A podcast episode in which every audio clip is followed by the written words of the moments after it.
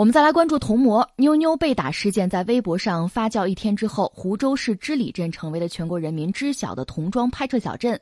从客车站出来，一块块大的红色“中国织里童装城”的广告牌竖在路边，告诉大家童装市场在织里的地位。织里现在有童装企业一点三万多家，与童装产业相关的企业占比近百分之九十。妞妞被打很快在当地人心中成为了心照不宣的话题。与外界的舆论汹汹不同，在织里童装小镇，不少受访者认为妞妞事件被媒体放大了。一位织里受访者家长表示，培养一个童模其实呢开销很大，家长也很辛苦。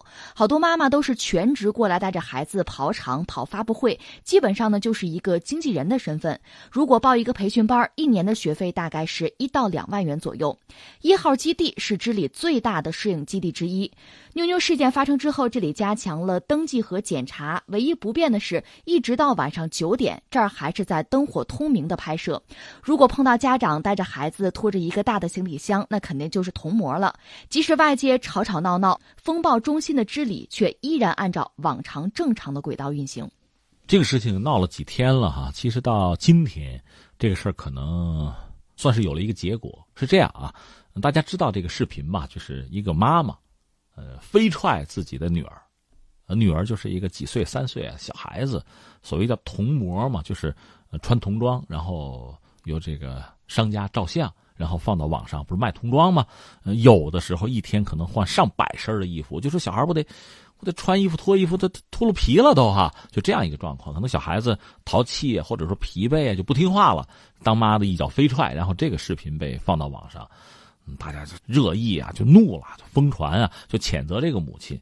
嗯，相关的职能部门是不是也介入啊？然后到今天呢，那个母亲大约有一个发声，那个发声就是道歉，解释自己焦虑啊，等等等等，又强调自己并非。就是拿孩子去赚钱，拿孩子当摇钱树等等。我看相关的文章也讲，他现在就他这个家庭嘛，因为两地分居，现在回到了家里啊，夫妻两个人见面，他还有一个九岁的儿子，然后还有这小妹妹凑在一起，一家要其乐融融了。那意思大家别骂了，是这样子啊。但是我看也有人就是继续自己对这个母亲的谴责，说你看是吧，被大家关注了，被大家骂了，你现在在这儿。是吧？就等于说流个眼泪啊，道个歉啊。等我们这个关注这个风潮过去之后，是不是一切照旧？摇钱树还是摇钱树啊？等等等等。那这个事儿怎么看呢？我觉得我们也可以从三个层面说吧。第一个层面，我先想说什么呀？咱先看看法律。嗯，那法律是俩问题，一个是就当妈的飞踹这个女儿这个事儿违不违法？我们要问一问。另外，很多网友也说，三岁别说三岁的，就是十三的孩子，你让他做这个事情。这得算童工吧？对，这个事儿违不违法？我查了查呢，确实，我也有点无言以对。你看，一个是什么呢？我们有嗯未成年人保护法啊，妇女儿童权益保护，这都不用说了。另外呢，有中华人民共和国反家暴法，就是这个飞踹，你是妈，她是女儿，你这一踹，这个应该说是不是法律禁止的那个家暴行为？这个能对得上号？这是一个我们要说的。另外呢，有《中华人民共和国广告法》里边第三十八条有规定啊，说不得利用不满十周岁的未成年人作为广告代言人。那我们说这个孩子叫妞妞嘛，肯定不到十岁。那么按照广告法的说法，这是禁止的，明令禁止的。这个要不要追究责任？另外，我们国务院有一个禁止使用童工的规定，有，但是里边。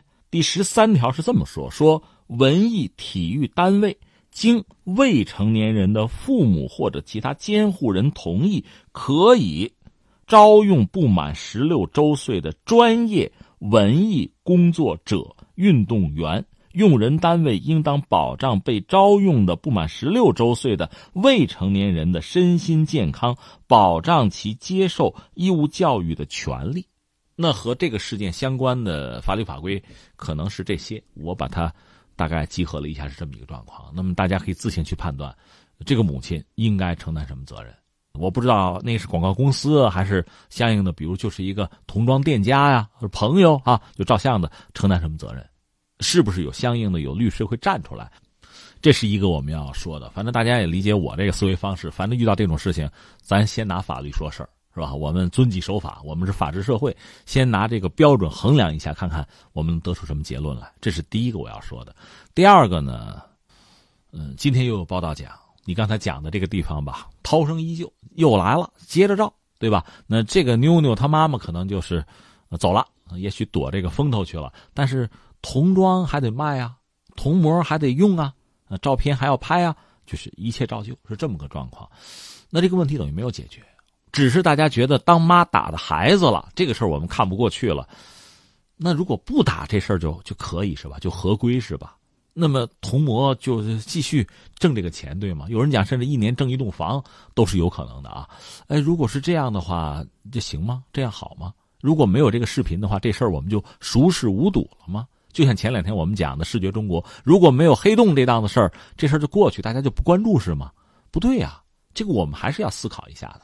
那么思考，刚才我们说了，就是一个我们拿法律法规来衡量它，如果它有问题，或者说其他的什么企业或者做父母的个人有问题，那咱们得把它揪出来啊，咱们得叫停啊。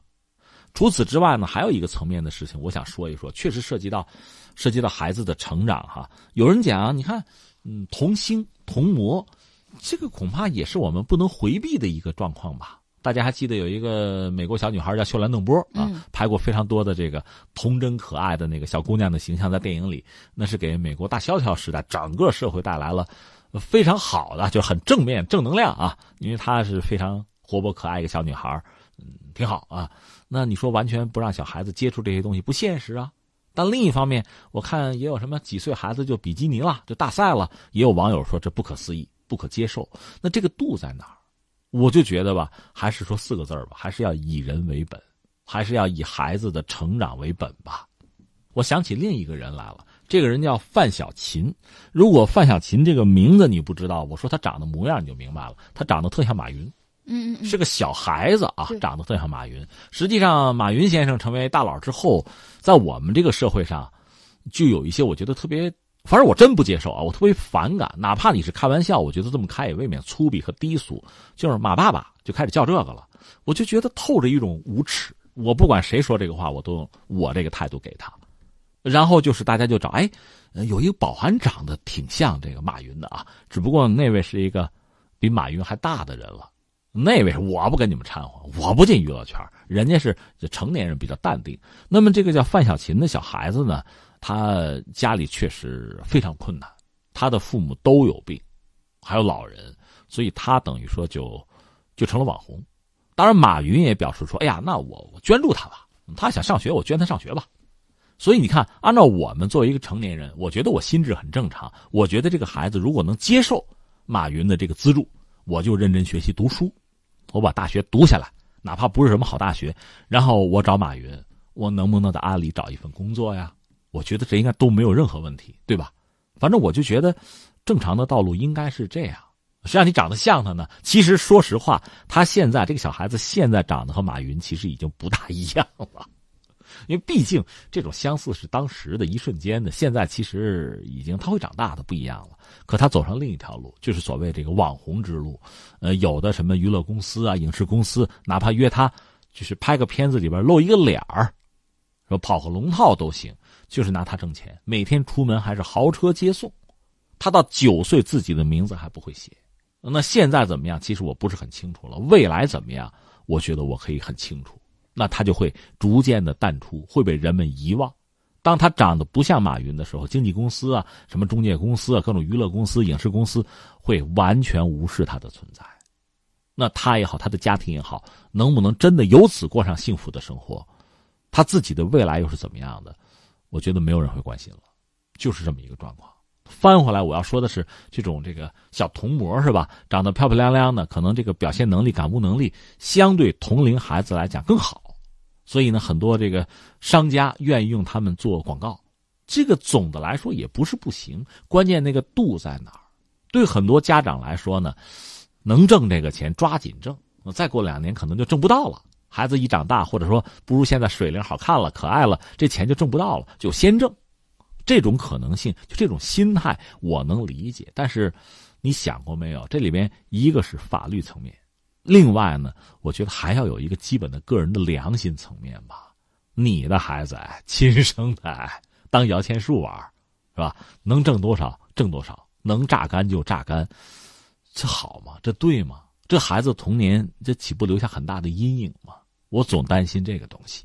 刚才您也说到了，其实童摸这个事件呢是有法可依的，但是现在我们看到了，依然是在灯火通明的拍照，就是童摸现在市场还是没有任何的变化，看来还是没有相关部门来进行严格的监管，事情还是没有出现很大的变化，没人管，或者说不知道怎么管，我们是不是可以这样理解这个事情？那我就先呼吁一下，做家长的，我们自己是不是首先心里有个弦儿，有个坎儿？就是我们自己要学着捍卫我们自己孩子的权益，尊重他们的权益，这是最基本的。呃，挣钱这个东西吧，我觉得你要说起来确实也没够。你说孩子今天穿一百套衣服，穿两百套也行啊，玩不死就行吧。关键你要知道，你把这个钱挣了是吧？你可能透支的是孩子的未来。你现在眼下这点利益和孩子一生的幸福，它也牵扯到你的幸福啊。他们之间实际上，我想是有一个因果关系的。你现在欺孩子、逼孩子太甚，将来你要偿还的这个债务，恐怕多到你无法想象。我不是想吓唬什么人，我觉得逻辑上就是这样。好，以上就是今天天天天下的全部内容，感谢您的守候收听。明天的同一时间，我们不见不散。